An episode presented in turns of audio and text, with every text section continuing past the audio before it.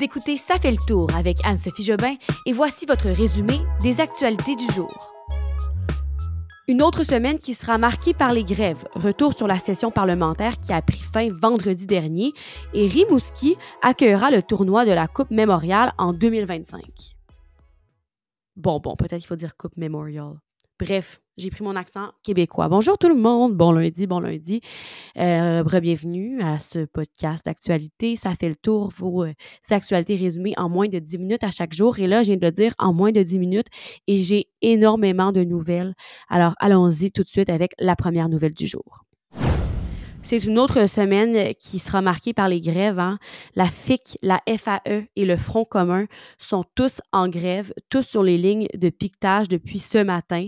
La FIC, euh, c'est la, Fédération interprofessionnelle de la santé et le Front commun, là, euh, ben, la séquence de grève va durer jusqu'à jeudi, donc jusqu'au 14 décembre. Et pour la Fédération autonome de l'enseignement, eh bien, ils sont toujours en grève générale limitée. Hein. On sait qu'il y a beaucoup d'enfants qui ne vont pas à l'école depuis deux semaines, mais depuis, depuis vendredi, c'est plus que, que seulement les enfants de la FAE, c'est les enfants de toutes les écoles. Donc, il n'y a toujours aucune entente qui est en vue entre Québec et les syndicats. D'ailleurs, on doit surveiller la date du 19 décembre parce que c'est une date importante pour la suite des choses où il pourrait y avoir des négociations finales. Euh, les représentants du Front commun ne cachent pas qu'il y a une entente qui va être conclue d'ici là, sans quoi euh, ben, il va y avoir euh, tous les scénarios sur la table. C'est ce qu'ils expliquaient hier en conférence de presse. On parle peut-être d'une grève générale donc, ça, ça veut dire qu'ils partent en grève jusqu'à ce que ça se règle, comme la Fédération autonome de l'enseignement en ce moment.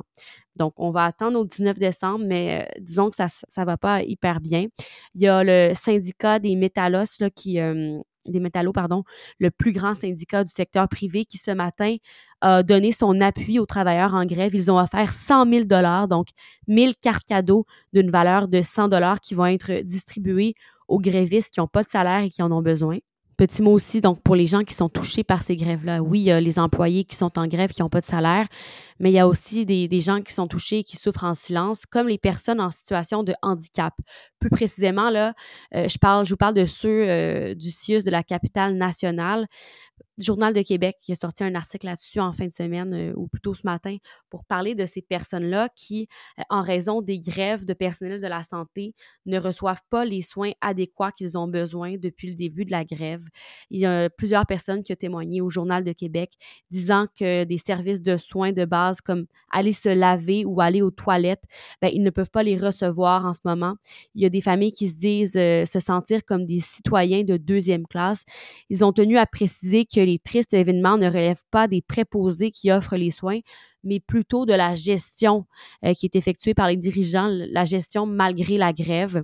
Et d'autres impacts aussi, bon, les profs de la FAE qui n'ont pas de salaire, comme je vous le disais. Euh, en fin de semaine, il y a une campagne d'entraide qui s'est organisée pour soutenir ces enseignants-là. Euh, et en quelques heures, ils ont récolté entre 28 000 et 30 000 dollars en dons pour aider les professeurs qui n'ont pas de salaire. Des dons qui ont quand même permis d'aider près de 600 familles. Et ils vont répéter les événements juste avant Noël pour, pour les aider justement et petit mot, encore un petit mot, j'ai beaucoup de petits mots, mais je vais vous parler d'un autre conflit de travail parce que vraiment, c'est la semaine des conflits. Il y en a un autre euh, qu'on a appris ce matin, celui d'AgroPure, le lait.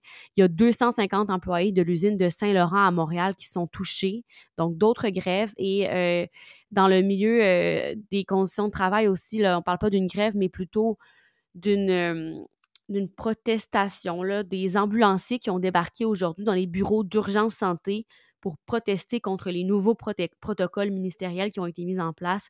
Euh, en fait, c'est une nouvelle directive qui doit entrer en vigueur demain mardi et selon laquelle les employés, même quand leur corps de travail sera terminé, vont être considérés disponibles pour répondre à des appels euh, de priorité zéro tout au long de leur trajet entre le centre hospitalier et le garage où ils doivent stationner leur ambulance. Donc, ça ne fait pas leur affaire. Vraiment, la semaine des conflits de travail, comme je disais, là, là j'en ai beaucoup. Je sais que ça fait beaucoup d'informations, mais je voulais faire ça vite pour vous résumer ça rapidement. Alors, voilà. La nuit de vendredi à samedi a été une nuit très occupée pour nos élus à l'Assemblée nationale à Québec. Il y a plusieurs projets de loi qui ont été adoptés avant la fin de la session parlementaire.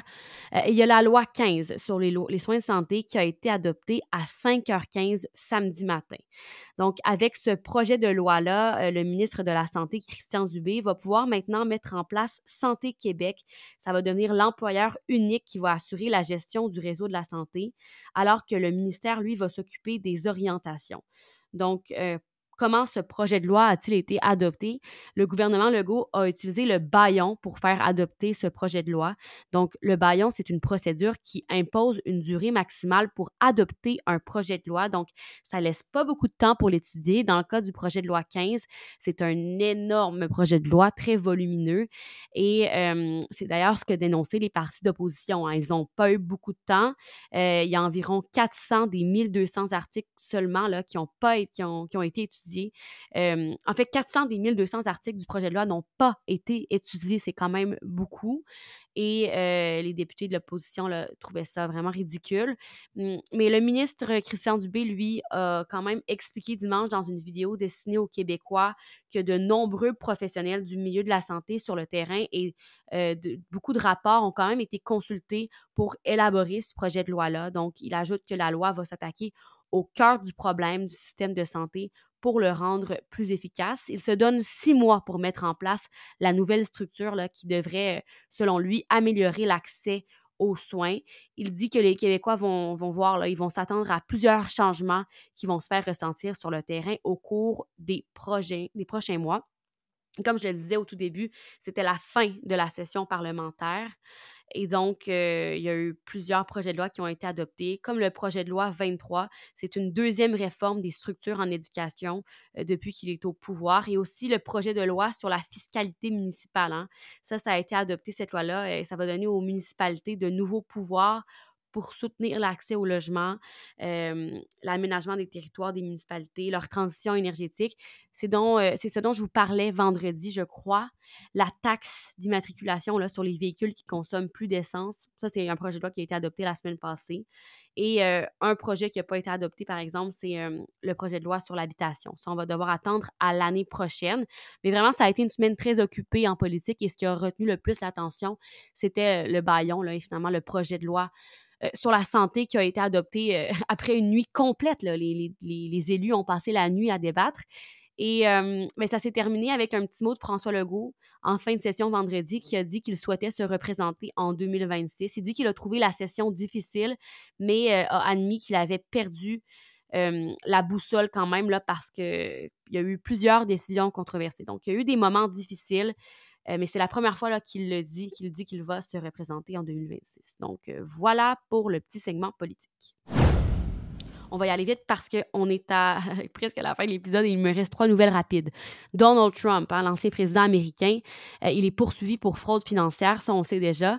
Et il a annoncé hier euh, qu'il n'allait pas prendre la parole au tribunal à New York parce qu'aujourd'hui, le lundi 11 décembre, c'était la suite de son procès. Et euh, c'est ça, hier, il a dit sur son, sur son média social True Social qu'il n'allait pas se présenter, qu'il n'allait pas témoigner finalement.